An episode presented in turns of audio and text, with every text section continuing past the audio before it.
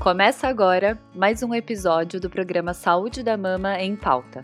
Aqui, semanalmente, mastologistas trarão informações de forma simples e com qualidade para que você possa entender mais sobre o cuidado com as suas mamas.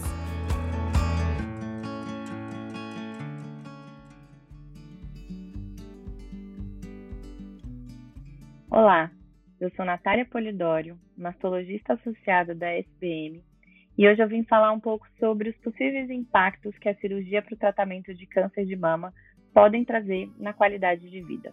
A gente sabe que o diagnóstico e o tratamento do câncer de mama podem afetar como você se sente por dentro e por fora.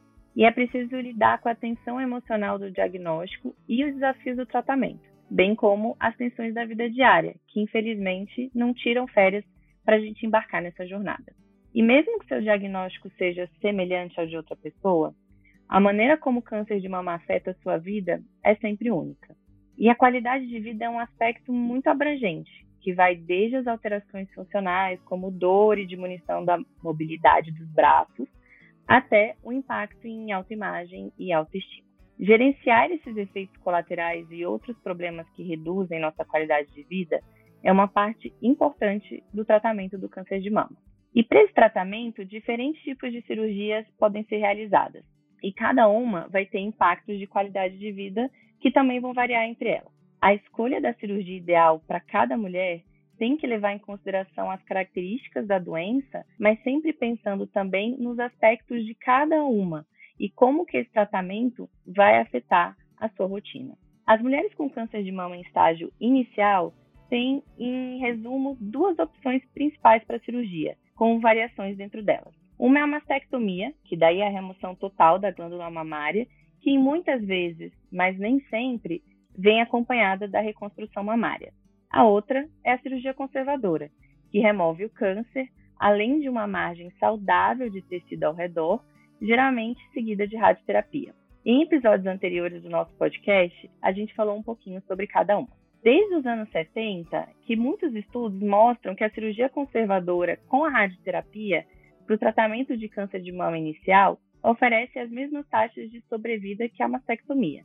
Só que a gente tem que lembrar que sobrevida não é o único dado a ser avaliado para definir um tratamento. E cada vez mais são produzidos estudos sobre a qualidade de vida a longo prazo dessas mulheres para cada tipo de cirurgia.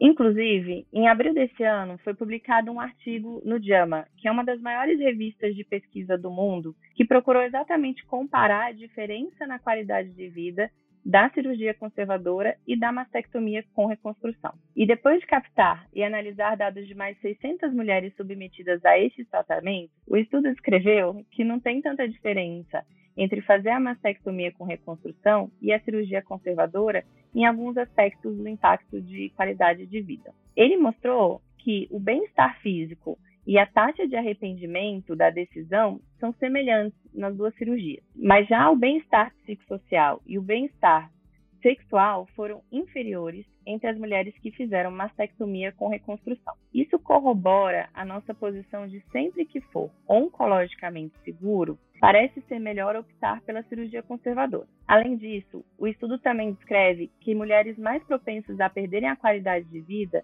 são as mais jovens e as que têm um nível educacional e socioeconômico menor, o que também evidencia que ainda existem certas disparidades sociais no tratamento do câncer de mama. A Sociedade Brasileira de Mastologia recomenda que seus médicos conversem sobre esse tipo de dado com as pacientes, uma vez que a gente observa que o índice de mastectomia vem crescendo novamente. É sempre importante a gente lembrar que curar o câncer de mama é o nosso maior objetivo, mas que precisamos entender que a vida após um tratamento de câncer de mama será sempre diferente. Só que diferente não quer dizer pior. No episódio da semana que vem, a doutora Pamela Bione volta ao nosso podcast para falar sobre a importância da atividade física e da dieta nessa vida pós-tratamento. Aguardamos vocês!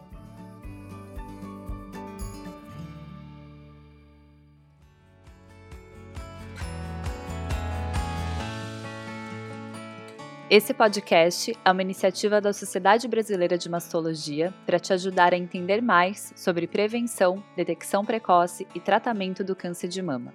Aproveitem os próximos episódios e fiquem por dentro das nossas novidades através das redes sociais, SBMastologia no Instagram, Sociedade Brasileira de Mastologia no Facebook e também no nosso site sbmastologia.com.br.